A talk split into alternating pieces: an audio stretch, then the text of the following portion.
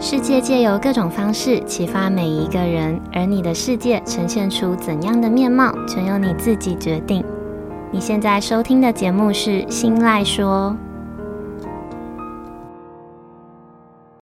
Hello，各位 CC，欢迎收听今天的《新赖说》，我是新赖小姐。嗯、这集上线的时间呢，刚好是元宵节。那昨天是补班日嘛，那年后开工呢，累积了一些嗯、呃、工作，有一点小小的忙碌，有一点赶不过来，所以上线的时间比较不固定。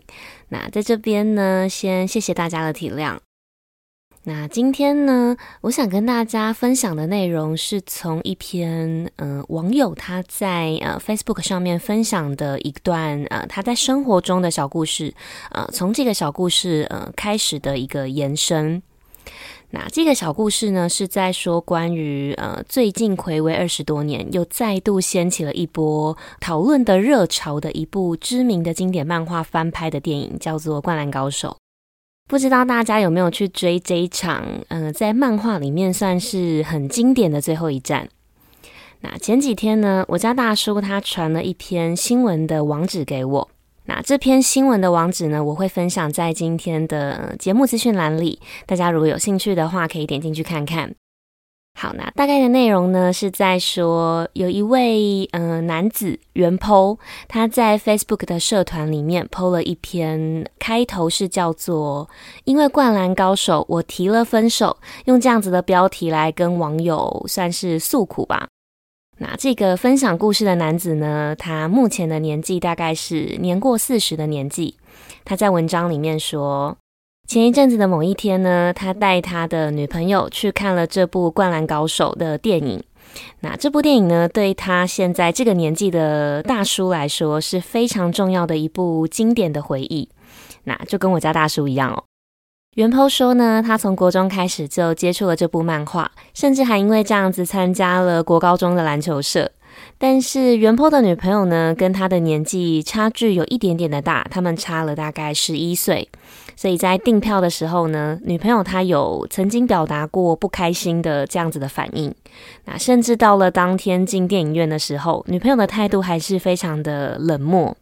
那在电影里面有一些比较经典的场景，那篮球赛嘛，到了一些比较紧张的时刻的时候，女朋友她还会在旁边露出一些像是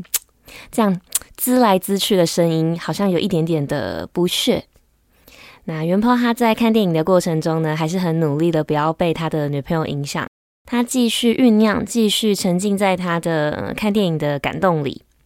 那到了最后的一个经典的画面，就是流川枫跟樱木花道击掌的那一刻，他们好不容易合力得分的最后的那一刻，原 po 说他终于终于忍不住哭了出来。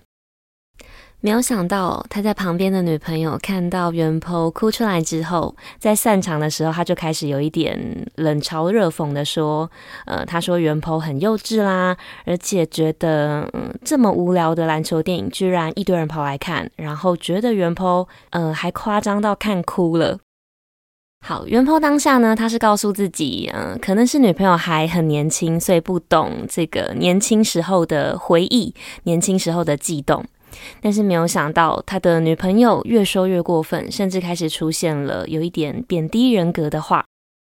这件事情呢，导致原 po 他愤而提出了分手，那两个人的感情就因此破裂了。那后来原 po 在文章的最后说，他原本以为年龄的隔阂只要有爱都可以克服，看来是他太天真了。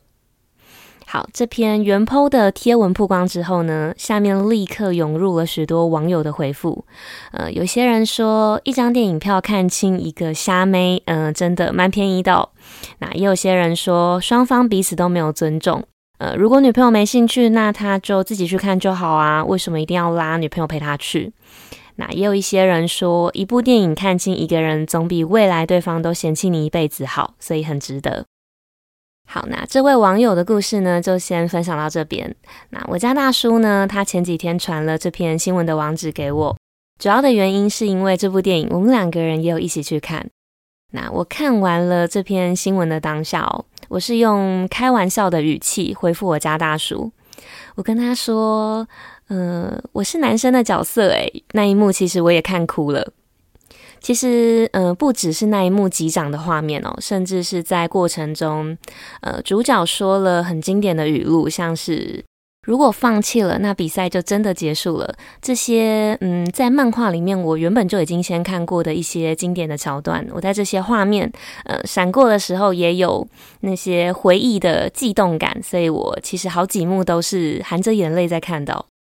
好，那在我跟大叔，呃，表明了我其实是男生的这个角色，我也哭了的，呃，这段话之后，我接着说。我说，不过男生他可能真的可以自己去看就好哦。如果他的女朋友没有太大的兴趣的话，他其实真的不用拖着女生去的。但是我家大叔呢，他有跟我一点点不一样的想法哦。他说，他觉得可以认清一个人也算是不错的。女生如果不喜欢呢，也不用说出攻击性的话，因为可能有些女生说不定会好奇，反而会想要去理解男生为什么会这么感动。那大叔的这段话呢，让我开始思考，所以有了今天想跟大家分享这集的内容。那大家也可以思考看看哦，如果你今天是女生的这个角色，你会怎么做？或者是呃，如果你今天是男生的角色，你也会愤而提出分手吗？还是说你会试图让你的女朋友理解你心里的那份感动？好，那我们先进一小段间奏音乐休息一下。回来之后呢，我想跟大家分享，在看完了这篇新闻之后，我想起的另外一段小故事。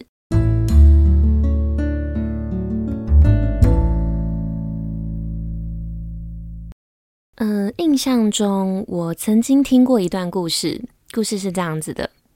有一个男生他在身上刺青。那他刺青的图案呢，是一个影响他很深很深的一部动漫里面的一个图腾。那如果有人看到了这个刺青，问这个男生他为什么会想要刺这个图案的时候，他通常只会很简单的回答：“因为我很喜欢这部卡通啊。”那有些人听到了这个答案之后呢，会说这个男生很疯狂，喜欢动漫，喜欢到疯了，很宅啊什么之类的。那也有一些人呢，会像呃刚刚前一段故事里面的女生一样，会说他很幼稚啊，很夸张。但其实真正的原因是，这个刺青的男生他在某一年陷入了忧郁症的折磨。好几次，他有想要轻生的念头。后来透过朋友的介绍，他开始看了这部动漫。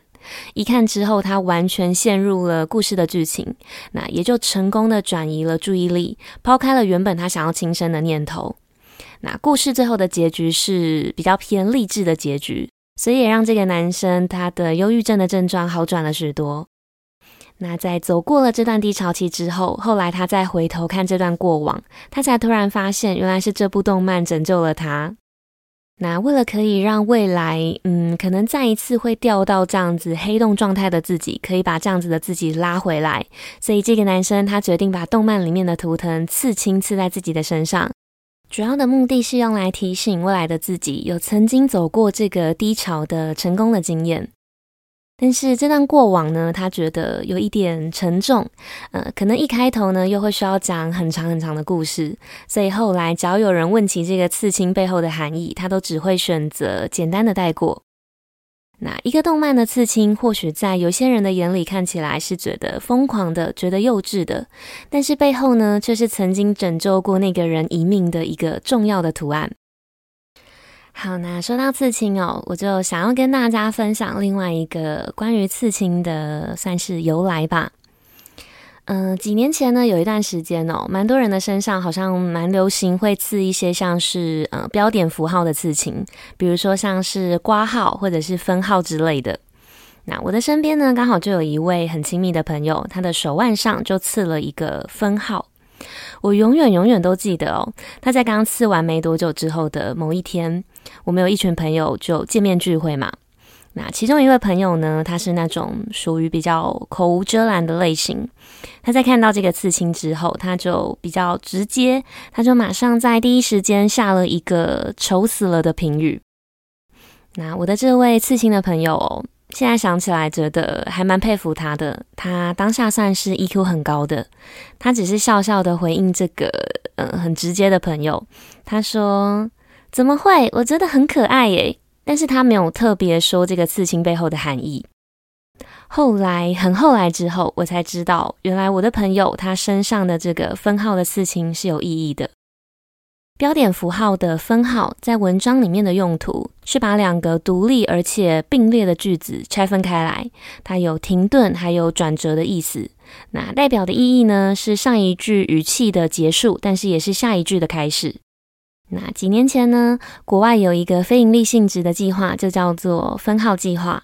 那创办人创办这个计划的目的，就是想要鼓舞这些参与的人。让那些饱受心理疾病折磨的人呢，可以在自己的手上或者是其他呃随时可以提醒自己的地方刺上分号。那当自己陷入情绪困扰的时候，看看手上的分号，就可以告诉自己要坚强、要勇敢的继续活下去。也让他们可以提醒自己，人生还没有走到句点。那今天说了三段短短的故事，小小总结一下今天的分享。我想说的是，尝试用理解来代替批评或者是攻击，去理解、去了解那些你不懂的东西。那即便最终呢，你还是不懂，那也不需要去否定别人喜欢的东西，去否定别人正在做的事，